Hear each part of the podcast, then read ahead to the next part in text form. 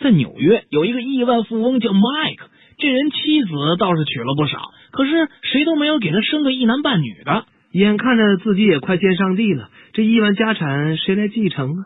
大富翁也为此忧心忡忡，迫不得已又在自己九十四岁的时候娶了个妙龄女郎为妻。不久，麦克有了惊奇的发现，他的妻子怀孕了。麦克兴冲冲的把这事儿告诉了他的保健医生，他想让医生来分享他的快乐。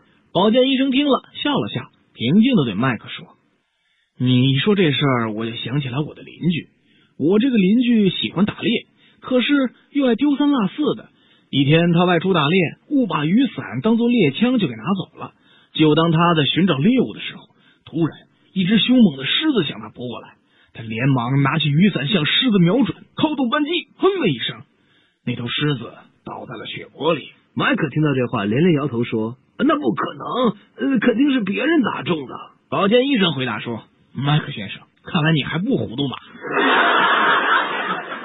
生病了绝不能去医院，都打生扛的。去医院我就会因为没钱吃饭而饿死，那又犯弱智病。去你的吧！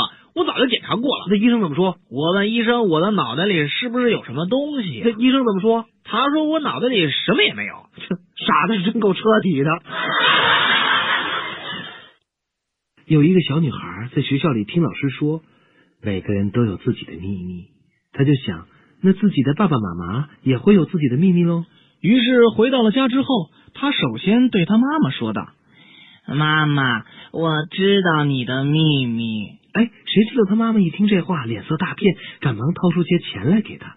晚上，当他爸爸回来之后，他又悄悄的对他爸爸说：“爸爸，我知道你的秘密。”他爸爸一听这话，脸色变得更厉害了，给了他更多的钱。小姑娘高兴极了。第二天，小姑娘在家门口玩，邮递员送信来了。小姑娘蹦蹦跳跳的迎上去说：“叔叔，我知道你的秘密。”邮递员一听，泪流满面，抓住小姑娘的肩膀说：“孩子，你都知道了，我就是你的亲生父亲呢。”子曰：“学而时习之，不亦说乎？”里面这几个字怎么讲呢？啊，是啊，怎么讲呢？子就是孔子，曰就是说，学学习，而是一个虚字眼，时时常，习温习，知虚字眼，悦高兴，乎虚字眼。这句话的意思就是说呀，孔子说学习虚字眼儿，时常温习虚字眼儿，这虚字眼儿、虚字眼儿，高兴的虚字眼儿。话说，主任一早上起来就头疼的要死，因为他前一天晚上喝的烂醉回家。他强迫自己把疲惫不堪的眼睛睁开，睁开眼之后，竟然看到床头上放了一杯水跟几颗头疼药。然后坐起身之后，又看到他的衣服已经烫好、叠好放在床边。因为一起床就看到这几样反常的事情，所以他决定要起身看一看房子其他的地方有没有其他的奇怪的事。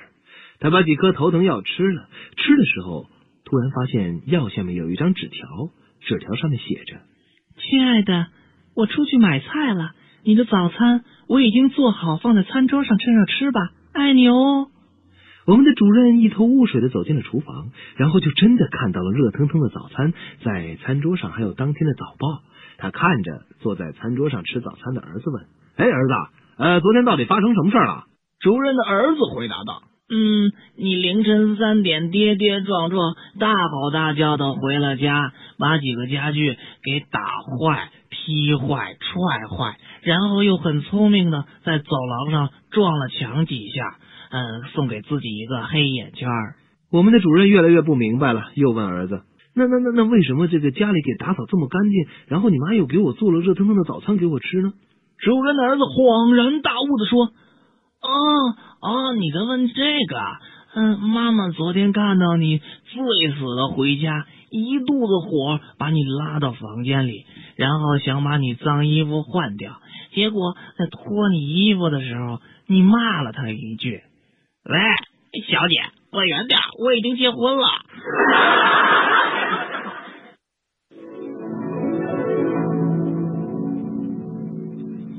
琼瑶玩升级，路从今夜白，泪向愁中尽。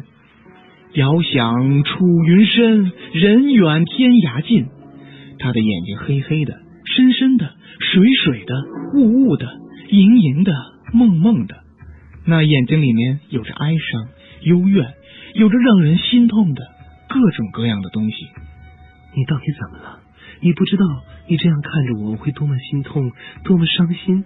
我答应你要给你幸福，要一口气打到十，你不再相信我了吗？他悲痛的诉说着。不是的，我不是对你没有信心，而是我对自己没有信心了。他紧紧的咬着自己的嘴唇。我想，我是不可能幸福的。不，还有我呢。可是我没有主。他珍珠一样的泪滴从梦一样长、一样黑的睫毛上滚落下来。我不介意。他抱着他柔软的双肩和不堪一握的细腰。富也不好。他的泪水更多了。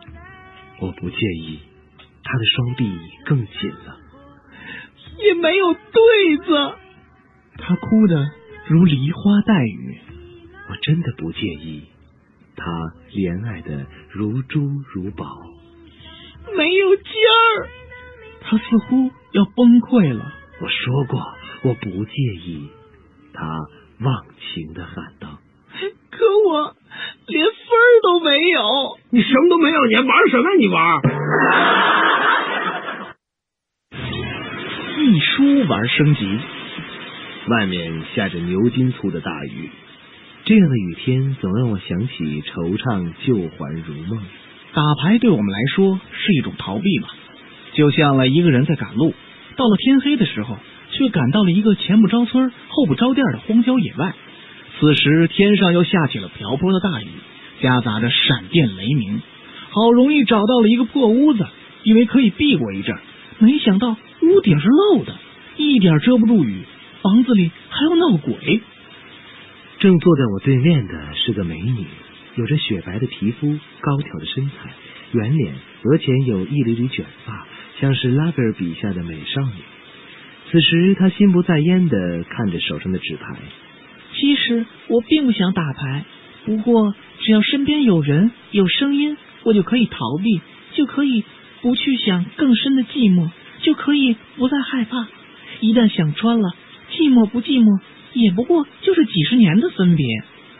人生就像抓牌，你永远猜不到下一张会是什么。婚姻就像出牌，你永远读不懂他的心。人们爱的是一些人，与之打牌的却又是另一些人。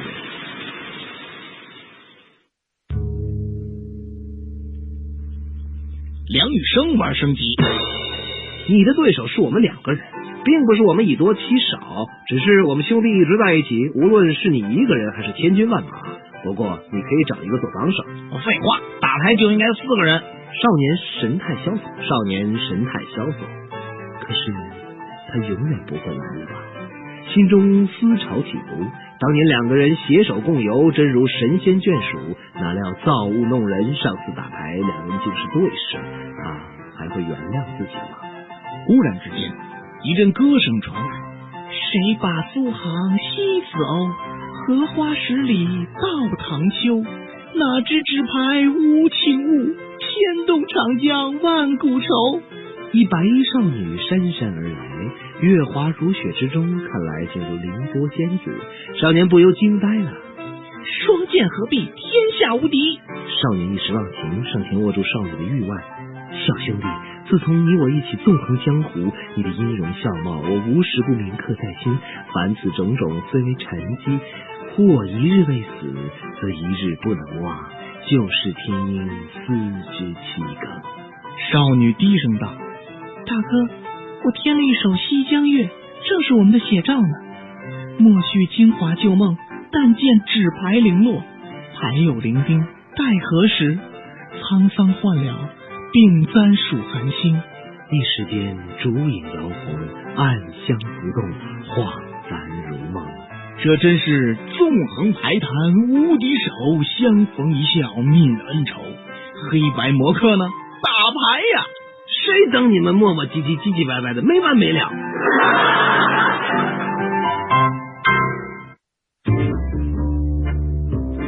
古龙玩升级，有纸牌的地方。就有江湖，打牌的地方就会有人，有人的地方就会有各种气味，女人的香水味，男人的烟味，甚至还有隐隐的血腥味。无论怎样试探，对手一直深藏不露。但看到自己的纸牌，就能估计到对手的牌面极大。有时纸牌就像偷来的西瓜，越大藏的就要越深。他现在已经心乱如麻，甚至想扔下手中所有的纸牌，冲到外面大哭一场。他试探的打了一张红桃，对手的瞳孔突然收缩成了针尖儿。他不知道自己这样是对是错，唯一让他安慰的是搭档的笑容。真的，他笑得很甜，像一只偷吃了十只小母鸡的狐狸那样甜。难道他就是传说中牌坛上最神秘的天爵？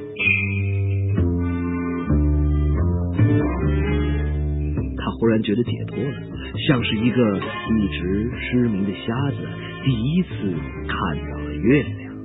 已经不用再打了，为什么？因为你们输了，哦，分儿已经够了。不可能！那只完美的能勾起男人无限欲望的手，将纸牌一张张摊开，五十、一百，正好一百二十分。怪不得他笑得那样仔细啊！不，他记得应该只有一百一十分。难道就在刚才，他施展了金花一目神功？好快的手！